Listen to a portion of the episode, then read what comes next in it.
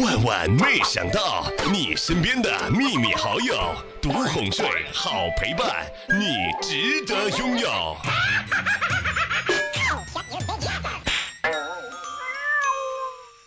英姐来到图书馆，拿出了电脑课本、笔记本练习册、计划表和一大杯水，然后开始坐着玩了两个小时的手机。英姐，你还得再来一杯奶茶，仪式感很重要哦。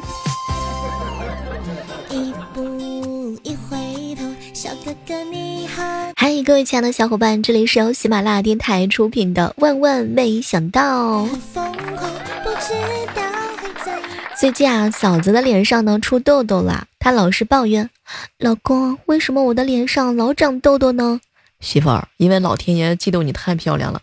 啊，那那你长得也不帅，为什么你也长痘痘了呢？哎，那是因为老天爷在惩罚我撒谎啊。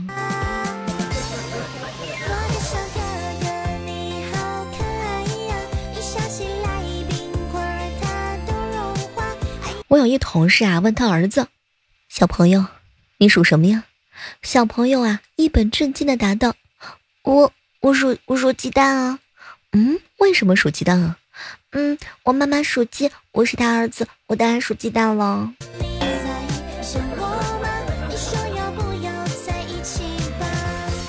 爸，为什么我的五官这么扁平啊？闺女，因为你小的时候啊，总是爱趴着睡觉。啊，为什么你不把我转过来呀？哎，闺女啊，小时候啊，你长得太丑了，你妈看见了害怕。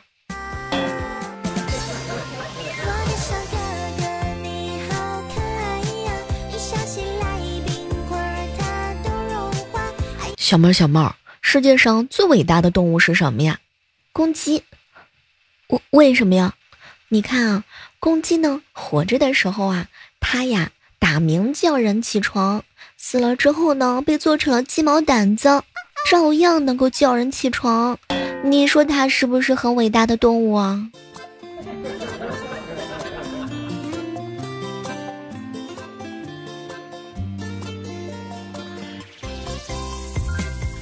小猫小猫，学生时代呀，最好的恋爱是什么呢？嗯，你帮我背单词，哼，我给你呀讲数学。学生时代的时候，谁还没有偷偷的暗恋过人啊？我说呀，学生时代恋爱最甜蜜的方式，就是双方的成绩一定要过得去，互相的补习成绩较差的科目查漏补缺，认真的听讲，不要上课时间说一些不着边际的话，互相耽误着葬送未来，知道了吗？要做一个认真听课的好学生。遇到什么不确定的问题，就一起讨论，要多多的沟通，不能轻易的偷尝禁果。男生要把持住自己，女生更要坚持住。如果你的另外一半呢，在努力的改变自己，那么为了赶上他的脚步呢，你一定要加油，奋起直追。如果你的另外一半懈怠不前，那么不上进的人怎么能够配得上这么优秀的你呢？小哥哥，你有没有女朋友呀？所以前两天有个妹子问我说：“小妹儿姐，学生时代这个谈恋爱怎么办呢？”其实呀，学生时代要么不谈，要么就奔着光明的未来谈。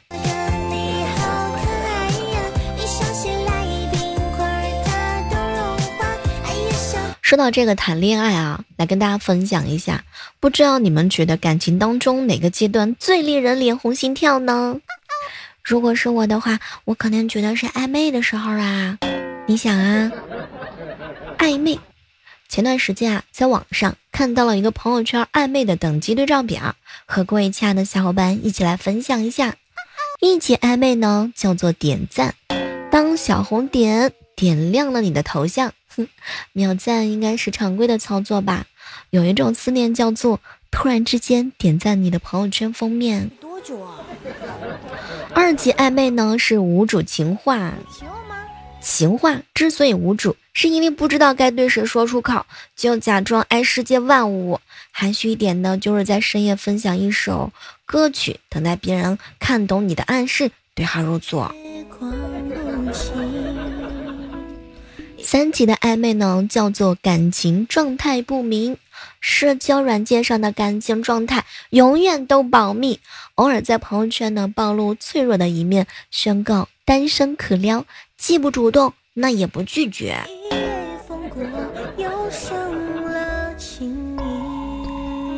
四级暧昧啊，叫做有一种心动，叫他用了你发给他的表情包；有一种默契，叫做你们每种情绪的对应表情都是相同的。要抓住一个人的心，就要先同化他的表情包。表情包的默契，你有吗？五级的暧昧呢，叫做聊。除了早安、晚安、午安的打卡之外呢，他都会跟你分享所有的一切。看到对方上面的对方正在输入，你就会心不由自主的动了好几拍。收到他信息的时候，嘴角不由自主的扬起，那一刻想起了爱情。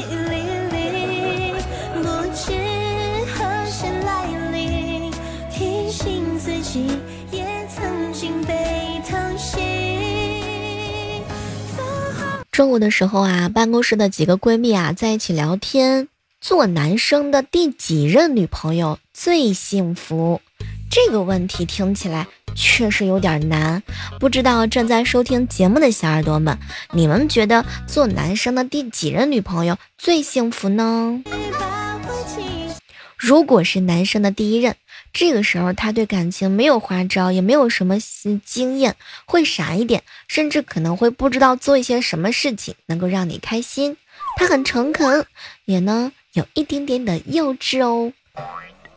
如果是男生的第二任，这个时候吧，他有可能在大学跟着很多人玩，会中规中矩的对你好，但他已经知道感情是怎么回事了。他青春，但是他不一定会很富有，可能有点贫穷。如果是男生的第三任，这个时候说明他已经学会了作为一个成年人，但他身边的花草绿叶还是很多的，他还不太清楚去怎么做一个稳稳当当的年轻人。他克制，但他很精明。如果是男生的第四任的话呢，这个时候他已经非常的成熟，很绅士，什么细节都能够顾到。有时候呢，又觉得他对你的爱像一套公式一样，他周全也很圆滑。不过不管怎么说吧，不管是第几任不爱你的人都不能要，嗯，你懂了吗，各位亲爱的小伙伴哟，爱我吧，我永远是你的第一任。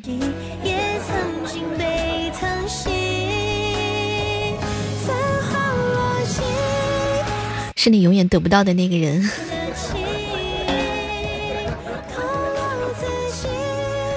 正在收听节目的你，有没有偷偷的偷吃过东西呢？以前上课的时候啊，吃饼干放到嘴里，等口水把它弄化了，就是为了不发出声音。我妈告诉我说不能在卧室吃东西，我呢就想出了一个绝妙的计策，在厨房把地瓜都塞嘴里边，然后回床上慢慢的嚼。中午的时候，一个好姐妹跟我说：“小妹儿，我以前在老师的眼皮的底下。”第一排你知道吗？我啃完了一只鸡腿儿。小时候家里呀不让吃泡面，这给我馋的。有一次呢，偷买了一包，晚上在厕所的时候就着袋子泡着泡着就给弄完了。我们上学那会儿不允许在学校吃东西，有的人啊就把辣条拿去厕所吃。当时我去厕所看到的时候都惊呆了。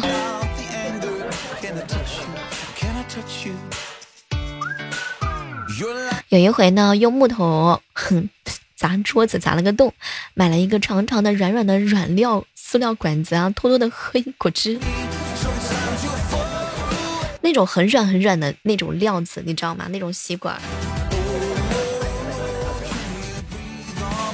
为了不让我爸发现我晚上吃夜宵哈，路过我爸的房间会有味道，而且想在家一边看综艺一边吃，我把饭买回来之后，先上二楼房间，把一根绳子放下去给我邻居绑好了宵夜之后，我邻居呢上楼进我房间，然后我俩悄咪咪的把宵夜拉上去，哼，等我爸睡着之后再拉上来吃，因为味儿真的是太大了。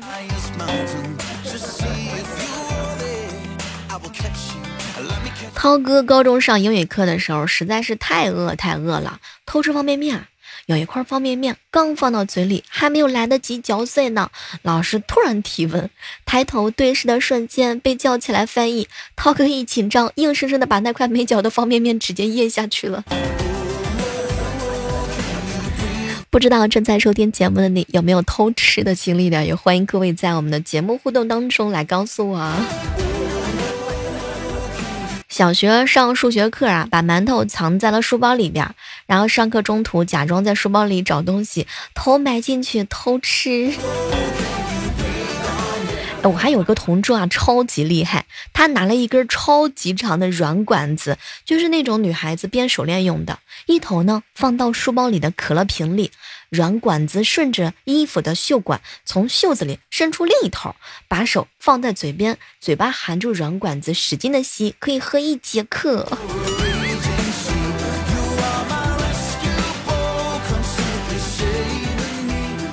高中午休那会儿，在嘴里塞俩鱼丸，一边一个，留着上课的时候吃。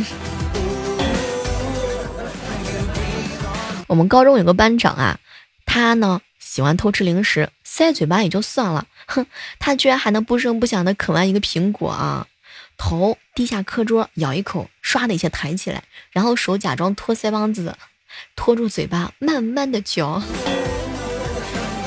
一看就是那种特别特别有经验的人啊！偷吃，你真的很厉害。我们那时候啊，小学课桌有很多洞，我怀疑呢，就是很多人为了偷吃不被发现。你们有没有见过上课吃瓜子，怕发出声音，就在书桌的缝里把瓜子壳呢给弄开，再打开吃，这样就没有声音的人？有没有见过这样的高手？好厉害！我一朋友啊，船长，他曾经上课的时候啊啃鸡爪子，被老师叫起来呢回答问题。当时他嘴里呀还嚼着个鸡爪呢，只能把鸡爪放腮帮子两边，一个字儿一个字儿往外边蹦答，要不然鸡爪就要吐出来了。上英语课的时候啊，莹姐呢偷吃榴莲糖，哎，刚好坐在窗户边儿，还没两分钟就被老师发现了。你上课不能吃东西，哎呦喂！我跟你说，莹姐吃薯片都没被发现，怪啊，只能怪榴莲的味儿太杠了。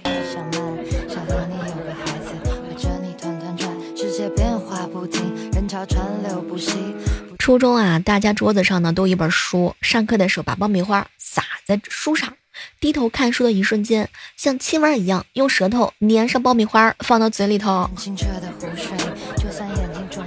以前晚上的时候，躲在厨房里煮泡面，拿东西把门缝都堵住，不透一丁点儿的光。我见过一个高手啊，把雪糕倒在水杯里面吃，这个也是真的绝了呀，超级厉害。高中英语课特别爱吃一个泡的那个面皮儿，哎。每次吃完都会被罚站，每次还会吃。吃老师呢写字的时候，一根一根的吃，下课绝对吃完。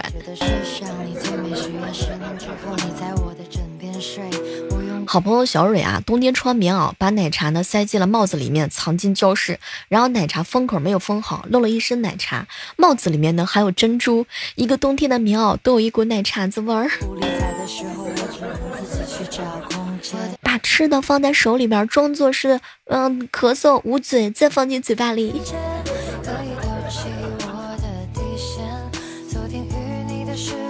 其实啊，吃货的世界你真的是想象不到。吃货呢也是很容易就开心起来的，真的是这样子。你身边有这样的吃货吗？说到吃啊，不得不离到说到减肥。对于心存爱美的人来说呢，减肥啊是很多人的一项终身大业。但每次的减肥历程都很一样。第一天呢不吃减肥，第二天的时候 一定要忍住，第三天就是 糟糕了，他们吃肉真的是好快乐。第四天实在受不了了，先啃个鸡腿压压惊。哎，每次这样的循环过程，把自己的心态都变成了我为什么要减肥？我又不是吃不起。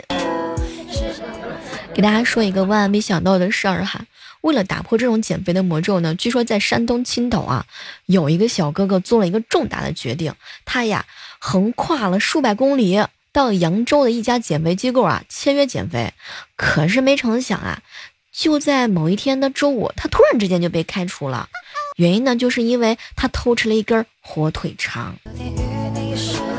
这个小伙子啊，今年呢二十二岁，体重呢有二百四十斤。有一个月呢，他在视频平台上偶然发现了有一个减脂营的账号，上面呢还有不少人成功的案例呀。于是乎呢，他赶到了扬州，花了六千多块钱报名加入了这个减肥的阵营。从那之后啊，他就开始了日复一日的封闭式的减肥训练。而没成想呀，每一天的大的运动量和减肥餐，让他心里边感觉到特别的难受。我太难了，我太难了。于是啊，上个星期的某一天，他实在是馋的不行了，就到训练营旁边的超市啊，买了一根火腿肠，而且他还把这个火腿肠啊分在了同在训练营减肥的室友。没成想啊，正好被教练逮个正着，罚他进行了练习。结果呢？没过几天，这小伙子啊，因为外出透气被发现了。这回呢，教练说什么都要开除他，而且连这个费用呀也不愿意退回了。任凭小伙子怎么求教练，教练行不行？结果教练就是不愿意让他留下。当时小伙子特别来气，哼，我太气愤了！我大老远从青岛过来减肥，然后因为这么一点的事儿，他们就把我赶出去了。后来人教练说了，他这样的连连犯错的事儿，那简直就是影响其他学员。为了我们训练营的整体的减肥效果，必须要加以处置，以儆效尤。三番五次的跟你们说了啊，平时不能吃东西，逮到就要开除。嗯，后来呢，这个事情经过双方的一个和解之后呢，这个学费的钱啊也算是退了。说实在话，哎，那些吃过去的东西，早晚。还是要回过来，所以说没事儿啊，少吃点东西。你说你看吧，减肥花钱，不仅人受罪，胃受罪，心里也是很受罪的。吃过的东西啊，早晚会让你付出代价。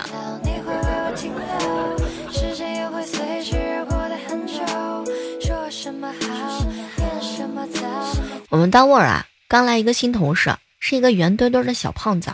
特别能喝酒，领导经常带他出去陪酒。他有多能喝呢？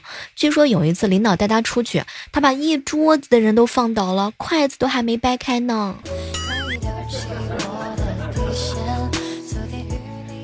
第一次租房的时候和房东面谈，房东说每个月一千块钱的租金，交一年的话呢就是一万。哎，当时啊我呢比较傻，哎。一年一万，一个月不应该是八百多吗？房东听了我说的话呢，感觉很有道理，立马就在这个合同上写成了一年一万二。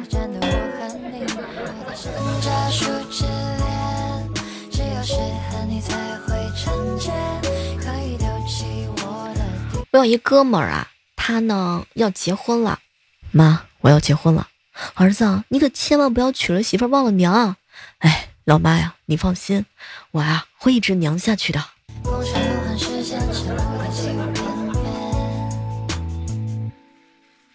糟糕了，有情况！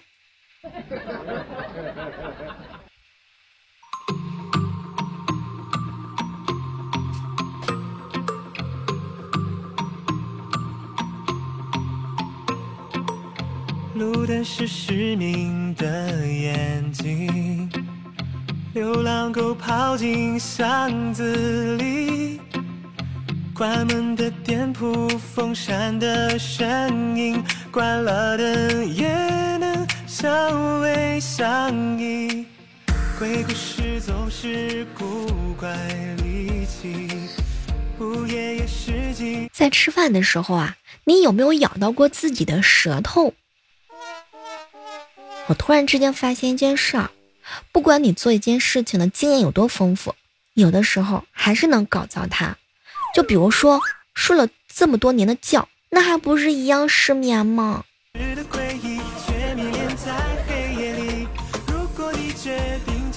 提醒一下各位正在收听节目的小耳朵们，遇到喜欢的人啊，自己在心里胡思乱想、瞎揣摩是没有用的，早表白、早被拒、早解脱。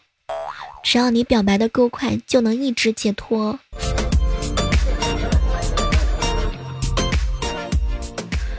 你发现没有啊？借钱呢，让人变得年轻。借之前啊，我是他爸爸；等还钱的时候，他是我祖宗。哎，借钱只要能还钱，我都觉得我能跪得格外的标准。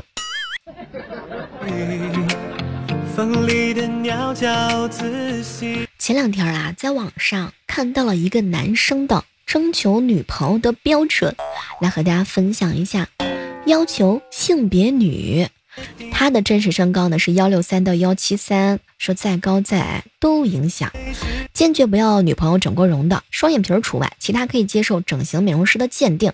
父母呢有正当的工作，对待女婿呢不要吝啬，不要苛刻。婚后呢不能和子女共同的生活，与男方的父母合得过来。要求女孩子不是戏精，不变相的发朋友圈，配合朋友闺蜜演戏，索要包、化妆品等等用品。如果发生误会。矛盾不哭不闹，正经奔着解决问题来啊！懂得要和其他异性保持距离，不在外穿着暴露，必须要孝顺，懂得体谅人。家务可以两个人一起做，不能有恶习，坚决不能有纹身，不能和其他异性聊骚，不讲脏话，不抽烟，不喝酒，不拜金。颜值底线，素颜能够带得出去，化妆一定是不是浓妆能带得回来。对男朋友绝对相信，不胡思乱想，没事找事，懂得给对方一定的空间。粘人要分清楚时间，分清楚场合，懂得把握对方的情感。最后一条呢，要求有固定的收入，懂得给对方制造惊喜。在以上这些标准之后啊，他呢有一个额外的加分项。处女爱健身，有马甲线，不爱化妆，不爱穿高跟鞋，城市户口，家庭以及个人均有一定的积蓄，肤白貌美，头发黑长直，三十六 D，不攀比，穿着打扮不挑选，华而不实的，乖巧听话，懂持家，会家务，会做饭，出门逛街自己的包自己拎，而且要求呢是不冲动。购物。不知道各位亲爱的小伙伴们，你们听了这个找女朋友最低的标准？你有什么样的感想呢？哎，感觉这是家里有皇位要继承啊！哎，真的是太难了。这种条件的女性要求身高幺八六以上，体重幺三零左右，腹肌有马甲线，穿衣显瘦，脱衣有肌肉，家庭条件好，年收入二十万左右，有车有房，城市户口，父母都有正式职业，穿衣有品位，不抽烟不喝酒，不和狐朋狗友出去乱玩，没有异性朋友，手机可以女方给女方随便的翻，可以给女生花钱，逢年过节要送礼物，对女方不小气的人吧。来聊一聊你找女朋友的标准吧，欢迎各位在节目的互动留言区来告诉我。好了，我们下期的万万没想到呢，期待着让我看到你找女朋友的标准是什么样子的。好了，我们下期再约吧。